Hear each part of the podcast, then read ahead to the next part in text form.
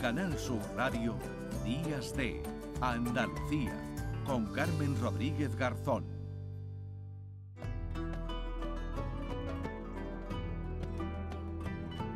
Cuadernos de Arqueología, con Manuel Navarro. 9 y 47 minutos de la mañana, saludamos ya a nuestro querido Manuel Navarro. Hola Manolo, ¿qué tal? Hola, buenos días, Carmen. ¿Qué buenos tal estás? días. Te cojo por ahí dando un paseo, ¿no? Sí, bueno, nos coges trabajando aquí en, en la Alcazaba de Málaga, en la, ahora mismo justo en la llamada Torre de Maldonado, lugar santo y seña de, de los monarcas andalusíes, eh, con una vista espectacular de, la, de toda la bahía, del puerto. Aquí veo justo un gran barco con tres palos enormes, el melillero detrás, el Mediterráneo en su en, ple- en plena calma y el monumento tranquilo recibiendo ya los primeros visitantes que ya son muchos aquí que superan el millón Mm, anual lo cual es El millón eh, anual. no lo eh, iba a decir ¿no? eh, Es, eh, es bellísima, ¿no? La Alcazaba es una de las más bonitas, ¿no? La Sí, Alcazaba sí. de, de- de Málaga. Eh, yo creo Sí. que con la descripción que nos ha hecho Manolo, ya quien no la conozca, eh, invita desde luego a visitar eh, por esas vistas además maravillosas que, que- que tiene, pero eh, nosotros lo que hacemos es hacer un poquito de historia, ¿verdad? Y, y contar sí bueno, pues aprovechando eh, que estás allí en la Alcázaba de, de- de Málaga, pues cómo, bueno, cómo fue, ¿verdad? Esa Málaga musulmana y los eh, vestigios que son muchos todavía que quedan en la capital y en la, y en la provincia de esa, de esa época y de esa etapa. Sí, fíjate que nosotros estamos trabajando ahora eh, en la toma de la ciudad por parte de, de los Reyes Católicos, en la que fue probablemente la batalla más grande del- de la Reconquista, ¿no? De la llamada eh, Reconquista, una batalla que concitó aquí la concentración de toda la nobleza española, de todo el clero y de un ejército de prácticamente 60.000 hombres que dicen las fuentes, ¿no? Quizás sea mucha gente, no sé, eso lo, lo tendrán que determinar eh, los especialistas. Y, y bueno, aquí ardió Troya cuando se tomó Málaga, ¿no? En 1487. Y, y lo que nos interesa Mm. es saber hoy precisamente el papel que desempeñó Málaga durante el periodo andalusí como ciudad portuaria, como ciudad que tuvo fundaciones conventuales, ciudad comercial, también de sabios, ciudad estratégica, y para ello probablemente la persona que mejor nos pueda hablar de, de ese extenso periodo, ¿no? de más de Sí. 800 años, que es Virgilio Martínez Namorado, eh, gran epigrafista en árabe, autor, entre otros, de, de un libro junto con Isabel Calero, se llama Málaga, Ciudad al Ándalus, que es un clásico, y que yo creo que probablemente es una de las personas que mejor nos puede explicar cómo fue Málaga en el, en el periodo eh, islámico, en el periodo andalusí, en el que, del que entró a formar parte pues prácticamente al, eh, al principio, ¿no? Así que creo que Virgilio, Sí, Virgilio nos está escuchando. Alcazaba, sí, está ahí por ahí por también. Hola Virgilio, por aquí conmigo, sí. ¿qué tal? Hola, buenos días. ¿Qué Buenos, tal? Buenos días. ¿qué tal? Qué bien te escuchamos. Eh, también a, a Virgilio. Sí, sí, bueno, sí. pues yo te lanzo eh, esa pregunta, ¿no? Que, que te hacía que te hacía Manolo. Em, seguramente no tendríamos tiempo de, de resumir, ¿verdad? Pero de, mm, de ir punto por punto, porque fueron muchos años que, como decía, ¿no? Formaba parte de esa etapa andalusí desde, desde el principio, pero, pero sí podrías darnos, ¿no? Algunos, algunos titulares de ese papel que tuvo, que tuvo Málaga, ¿no?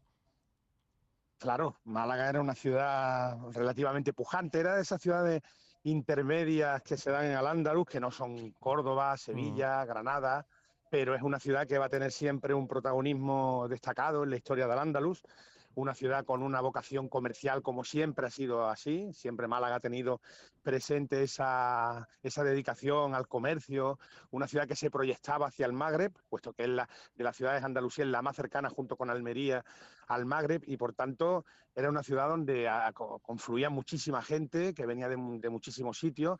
Nosotros tenemos registrados muchísimos sabios de Málaga porque era una ciudad donde se da un desarrollo intelectual muy, muy destacado de gente que, que va a deslumbrar en, de- en determinadas facetas de la sapiencia, de la sabiduría.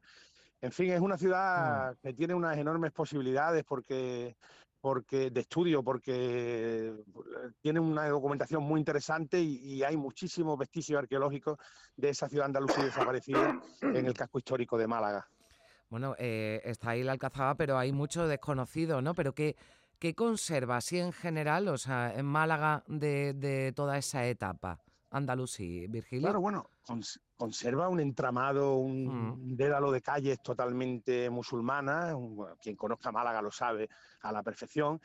Eh, también conserva parte de su muralla, conserva parte de su muralla, alguna de ellas recuperada eh, para, para, uso, digamos, cotidiano, como puede ser la de la cera de la Marina, pero en fin, ahí se pueden ver algunos vestigios. Conserva, y poca gente lo sabe, un poquito de su, de su mezquita, muy poquito, pero conserva mm. parte de su mezquita. Málaga tuvo la primera madrasa de Al-Ándalus, la primera escuela coránica de Al-Ándalus en el siglo XIV, anterior a la de Granada, de una cofradía sufí, de, de un personaje muy, muy interesante que se llamaba Sahili, y esta Sahili pues funda la primera madrasa de Al-Ándalus, conserva las mezquitas de Calle Agua, que es un monumento que recomiendo que la gente visite, que es una verdadera maravilla, un conjunto funerario en el cementerio de Gibralfaro, en la ladera del monte Gibralfaro se enterraban los malagueños, decía el famoso polígrafo granadino Benal Hatib, decía que era un cementerio eh, en el cual la vista se perdía por lo amplio y lo espacioso que era. En definitiva, Málaga tiene, mm. tiene todavía ese pasado andalusí. Evidentemente no tenemos, salvo alcanzamos un monumento como la Mezquita de Córdoba o la Alhambra de Granada, pero es una ciudad que tiene un pasado andalusí muy mm. esplendoroso. Y muy doloroso también, ¿no? Porque hablábamos de, mm. la, de la toma de la ciudad y, bueno, yo creo que Virgilio nos podrá ayudar a comprender las diferencias fundamentales en la, en la entrega o la rendición de, ciudades andalusíes como mm. Córdoba, Sevilla o la mismísima Granada eh, y su diferencia, insisto, con la caída de Málaga, que es realmente un episodio bélico, un episodio de sitio dramático, eh, que probablemente sea el, más importante de, toda la reconquista, ¿no, Virgilio? Hmm. Efectivamente, fue una verdadera guerra de, exterminio, podríamos decir, por, puesto que, como bien ha dicho Manolo, toda la nobleza española eh, se da cita en la toma de la ciudad de Málaga. La ciudad de Málaga va a resistir el asedio como buenamente puede durante tres meses, de una pavorosa contemporaneidad. Es que nos recuerda a, lo que estamos viviendo ahora con lo de Gaza, ¿no? De una mm. terrible, de una terrible contemporaneidad y Málaga va a caer y después toda la población va a ser va a ser deportada, toda la población va a ser esclavizada y la ciudad pues va a vivir pues un, episodio verdaderamente de, un asedio brutal que se conoce muy bien porque los cronistas castellanos lo, retratan con una verosimilitud verdaderamente impresionante, es decir, con unos detalles pues, muy notables y esto permite hacer una arqueología de lo que es el sitio de una ciudad. El sitio de una ciudad a finales del siglo XV, los propios cronistas dicen que se asedia por mar y por tierra, es decir, ellos tienen conciencia de que, de que se está presenciando un asedio completo de una ciudad, una ciudad muy pujante hasta esa fecha. Mm. Y claro, la ciudad va a caer en manos de los castellanos, la feria de Málaga conmemora, como bien saben ustedes, esa toma de la, de la ciudad y bueno, pues un episodio muy interesante que sin embargo mm. no ha sido suficientemente puesto en valor. Claro, porque hablabas de que hay mucha documentación, pero no es un... Eh, claro, se habla mucho ¿no? de la toma de Granada, pero la de, la de Málaga quizás puede pasar más desapercibida, pero nos decías... Que es donde corrió la sangre, realmente. Exactamente, que fueron muchos meses, después hubo castigos, ¿no? Precisamente por haberse resistido tanto, toda la población fue esclavizada, claro, mm. la población fue esclavizada. Y además es, un aviso a navegantes, es decir, la, el asedio a Málaga lo que le está diciendo a los granadinos cuando nosotros nos presentemos ante las puertas de la ciudad, lo que tenéis que hacer es rendiros porque mirad lo que le ha pasado a vuestros congéneres los malagueños. Bueno, pero además, de, además de aviso, es que dejaron también ya, o sea, digamos, la, la puerta, ¿no? De, la conexión con el mar, ¿no? Con el, con el interior, en este caso con Granada, ya la cerraron, ¿no? También, ¿no, Virgilio? Claro, Málaga era la capital económica del Sultanato Nazarí de Granada. Es una ciudad que va a estar muy vinculada a Granada, pero que va a tener una, una actividad económica y política independiente a Granada. Y después hay una cosa muy curiosa en Málaga, que pocos saben también, que Málaga era el retiro, el retiro para los sultanes nazaríes cuando tenían vacaciones, si es que podemos llamar el término así en, esa época, pero era una ciudad donde venían a retirarse pues para descansar, precisamente seguramente en la Alcazaba de Málaga, claro, que era el lugar mm. donde ellos residían habitualmente, el Palacio Real, que en ese sentido es una pequeña Alhambra, es una, una reproducción eh, en pequeño de la Alhambra, tiene las mismas funciones de la Alhambra, domina la ciudad y ejerce pues el control político típico de este tipo de, de, grandes construcciones militares. Manolo. Una eh, última cosa, quizás por el, el, tiempo que nos va quedando ya, que es escaso, que me gustaría que Virgilio nos aclarara es el papel de las comunidades eh, judías, posteriormente sefardíes, durante este milenio de Al-Ándalus y también durante el asedio y posterior expulsión. ¿Qué fue de los judíos de Málaga? ¿Qué figura eh, podrías destacar también dentro de esta tercera pata de lo que fueron de lo que fue el mundo de las tres culturas?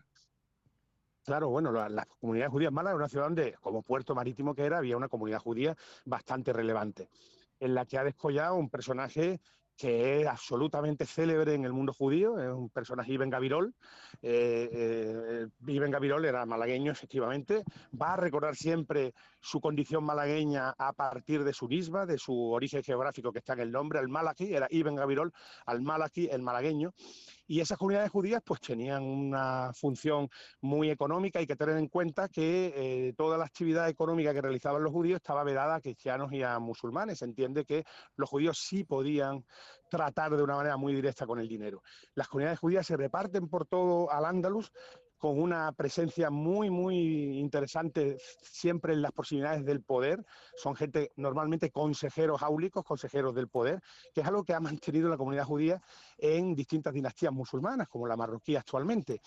Y esto pues nos, habla de una, de una comunidad pues muy pujante, en la ciudad de Málaga especialmente pujante, la judería se situaba mm. en lo que es el actual, el actual bar El Pimpi, que, que conozca Málaga sabrá, sabrá lo que es, y seguro que tenía pues una influencia en la ciudad muy, muy determinante. Bueno, pues eh, eh, ya desde luego nos apetece, siempre hay una excusa para visitar Málaga, pero ahora mucho más para conocer más de esa Málaga eh, musulmana. Bueno, pues os dejo en la, en la Alcazaba, que me dais un poquito de envidia, Virgilio Martínez enamorado, Manuel Navarro, muchísimas gracias por, por acompañarnos y Manolo, a ti la próxima semana ya nos volvemos a hablar. Gracias Virgilio, adiós Manolo. Muchas gracias, muchas gracias. Hasta luego, un abrazo. Con vistas de Sultán aquí. Hasta luego. Adiós, sultanes. Eh, bueno, llegamos a las 10 eh, de la mañana, boletín informativo y continuamos ya con la tercera hora de programa aquí en Días de Andalucía, en Canal Sur Radio.